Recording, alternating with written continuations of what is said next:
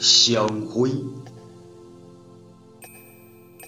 作者庞真强，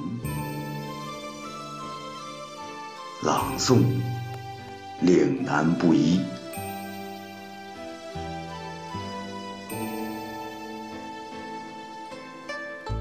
品茶吧，用严谨的规矩。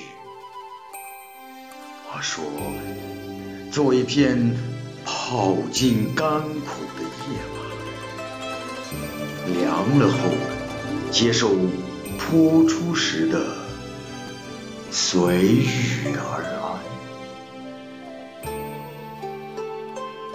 冥想吧，用辟谷的初衷。我说，极乐世界。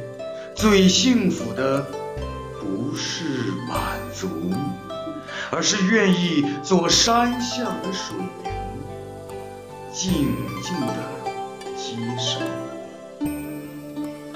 焚香吧，佛前随着青烟升天。